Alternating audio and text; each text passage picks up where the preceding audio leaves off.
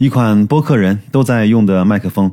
本期节目由闪客麦克风冠名赞助播出。节目正文开始之前，我先为闪客这个品牌的麦克风啊说两句话啊。八月底九月初的时候呢，闪客的品牌方啊找到我，想让我呢帮他测试一款麦克风。讲心里话，如果是其他产品，我肯定就拒绝了。但是麦克风呢，是我每天都在用的工具，我也想看看现在。国产的新锐品牌是一个什么样的水平？就这样呢，我就把我本来自己用的那个四位数价格买的麦克风啊，默默的、偷偷的、悄悄的换成了现在这款叫闪客 PM 四二二这个型号。基本上从九月十号以后的节目，我都是用这款麦克风来录制的，包括我们两次的直播也是这款麦克风来帮我跟大家实现的互动。白老师个人认为啊，在个人的消费者。这个领域啊，有三款产品是最容易自己做购买决策的。第一呢，就是耳机好不好，你听一听就知道了。第二个呢，就是电视，不用看那么多大 V 的评测，直接去店里看一看。有的人呢，就是不喜欢现在最新出的 OLED 的屏幕，就喜欢那个平常的 LCD 也好，LED 也好，没关系，就捡你看起来舒服的买。第三个呢，就是麦克风，当时也是少不经事啊。以为贵的就是好的，花四位数买了这款国外品牌的麦克风。现在其实和这款闪客的麦克风比起来啊，闪客的价格只有我当时买那款麦克风的四到五分之一。各位听听看，从你耳中啊，节目录制的效果，包括音质啊，和以前有什么不一样的区别呢？当然，我不排除白老师最近整个的播音的水平和技术有了飞跃的成长。好的，关于这款麦克风啊，我就说到这儿。以后想起来什么，再跟大家在节目里啊随时的分享，好吧？如果各位要购买的话，天猫、京东都有，甚至呢，你可以到公众号“大白好物精选”里面，我的商城也可以看到这款麦克风的链接。那下面咱们进入正题哈。最近这一两周啊，连续买了几本自己认为非常值得读的书。我先把书名啊跟各位分享一下，分别是。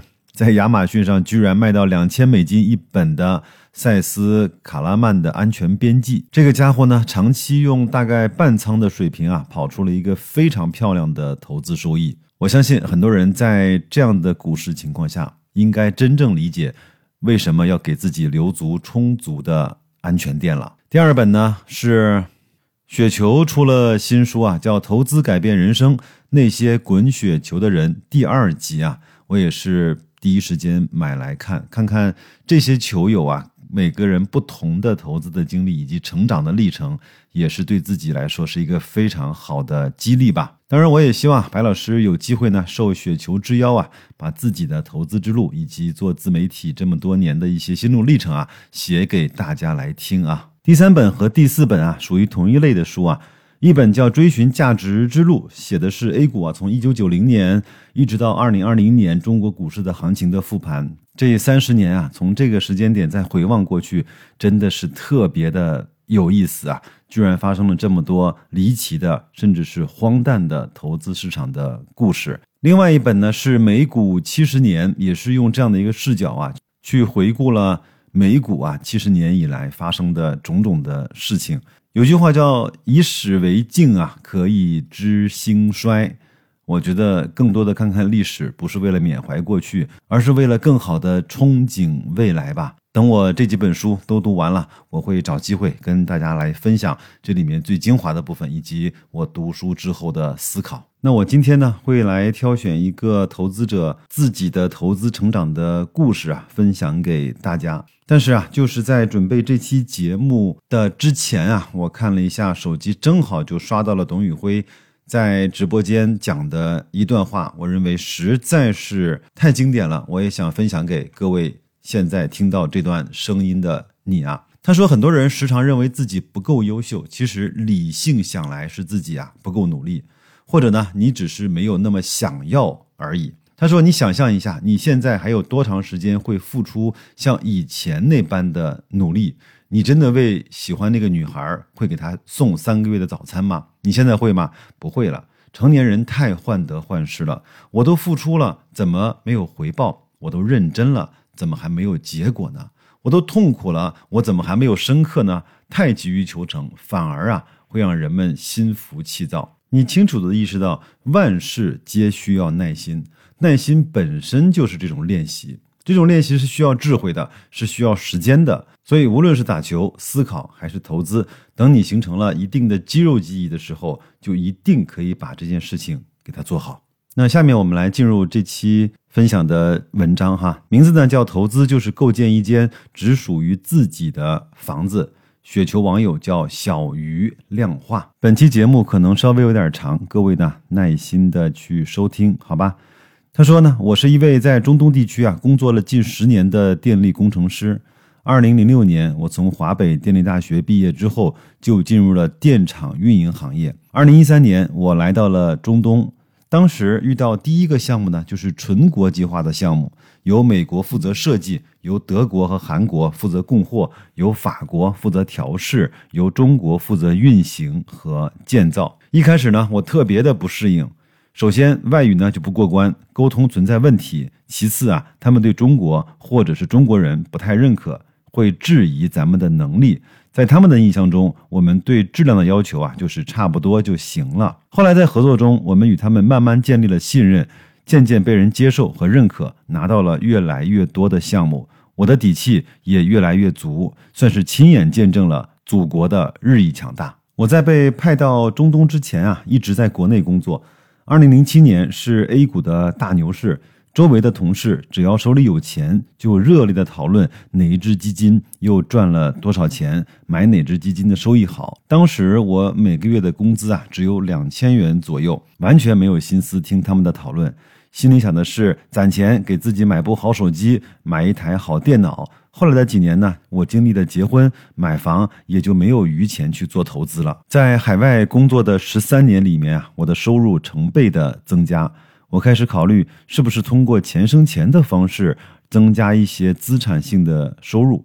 很不幸啊，那个时候 P to P 特别的火，我把目光放到了 P to P 上，投入了不少的资金，最终呢以亏损十万元出局，还算是做到了及时止损。在一四一五年这个牛市来临的时候呢，我对投资啊依旧懵懵懂懂。于是呢，付费跟着一个投资人参与股票和基金的投资。那个时候，我对价值、对趋势、对技术一概不知，只是做一件事情，那就是跟风买入。好在当时是正值牛市，买什么都涨。我清楚的记得，用两万块钱买了一只主动型的基金，两个多月就涨了百分之三十三。也就是两万块钱变成了三万元，在亢奋的牛市中啊，我这个投资小白也免不了越涨越加仓，最高的时候盈利百分之七十。然而随着大幅下跌的来临啊，我不懂得要及时的退出，结果利润大幅的缩水。好在没有亏掉本金，最后也就盈利了百分之十。这个呢，就是我第一次的牛市经历。在接下来熊市中。我一直在寻找一种能够安心投资的、不用每天提心吊胆的投资的方式。于是呢，我寄希望于互联网股票基金的投资课程，学习如何价值投资、分析财务三张报表、计算股票的估值、学习债券、指数基金等相关的知识。但是呢，学完之后，在实践过程中啊，却无从下手，至此放弃。大概在二零一六年的五月份，我开始研究定投，接触到了银行螺丝钉和 ETF 拯救世界这两位投资者。后来呢，我也就围绕指数基金开始投资，跟着有经验的投资者一起啊，就这样来到了二零一九年的年初，我终于下定决心开始潜心研究投资。我做事情喜欢追溯本源，刨根问底，对投资啊也是一样。我从最基础的知识学起，一个章节一个章节的推进。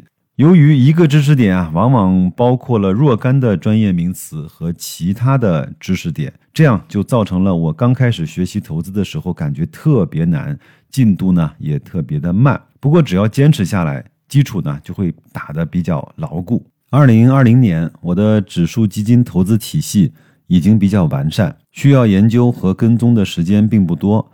二零二一年。我把研究内容转向了可转债、主动型基金和个股，总结归纳了一套几万字的投资体系，并在这两年付诸实施，形成了自己所持有的四大投资品种：指数基金、主动型基金、可转债和个股。在下面的段落呢，作者用了一些篇幅啊，来去把它四个投资的品类做了逐一的介绍，因为里面有很多个股和基金的名字，我就把这个部分啊就跳过，免得有见股之嫌，好吧？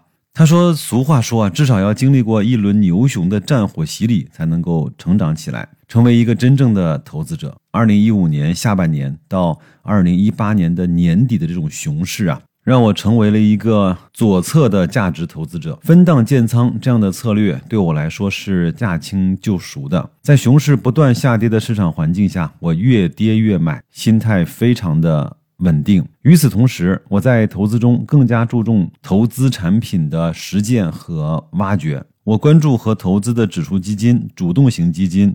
股票和可转债这四大品种加起来啊，有六七十只标的之多。虽然我无法做到长期的实时跟踪，但我希望可以利用一轮牛熊的时间，体验更多的品种和标的，更加熟悉这些品种的优缺点，为将来的品种优化和缩减奠定基础。这两年，我有一个很重要的投资感悟，就是宁可少赚钱，也要控制好大幅的回撤。防止对心态产生较大的负面影响，因为下跌带来的痛苦远远要大于上涨带来的快乐。我想要的是资产稳健增值。要知道，一夜暴富的另外一面，有可能就是一夜返贫。此外啊，投资组合的均衡配置也非常的重要。在股票组合中，要做到价值成长均衡。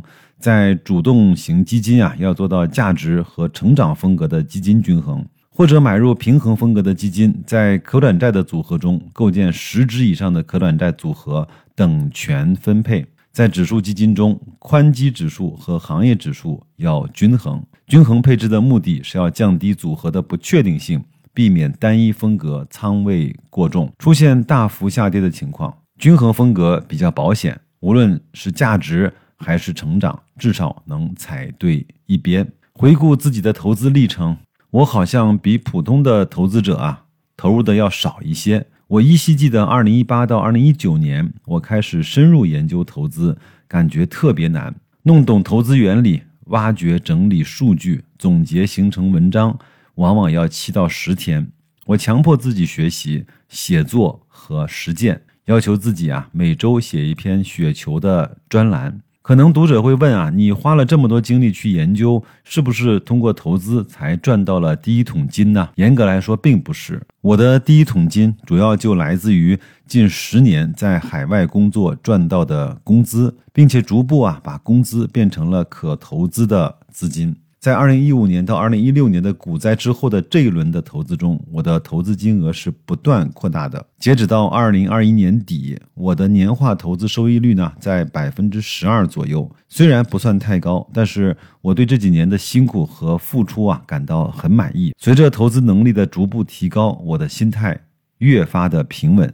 相信在未来必定会有更大的收获。目前我花在投资研究上的时间比较多，下一阶段呢？会化繁为简，用最简单的股债资产配置的理论来运行自己的投资体系，减少自己在投资上花费的时间。未来如果我的资产规模能够支撑不错的生活，我也会考虑辞掉工作，发展兴趣爱好，享受平凡的生活，兼职做投资。这就是我对投资和生活的态度，我乐在其中。文章啊就分享完了。为什么我专门挑这一篇？来跟各位分享呢，因为它就像在你我身边的每一位普通投资者啊，希望能够在这个市场上获得一个认知换来的回报的人一样啊，有着差不多的投资的经历以及心理上的变化。其实他做的很多事情，白老师在这些年也基本上也都做过。我相信他在文章里面描绘的他的计划，包括他的一些。期待很多人无数次的在脑海中也都呈现过。有人说，当下最值得珍惜，过往呢最值得缅怀。但我认为，最值得期待的，也最精彩的，永远是在那不确定的未来。可能这就是人生的意义吧。也希望各位啊，能够在自己的投资道路上、人生道路上，走出一个一个坚实的脚印，走出一个又一个精彩的。未来节目的最后呢，依然是要祝各位工作愉快，投资顺利，连上七天班，周末好好休息。再见，各位。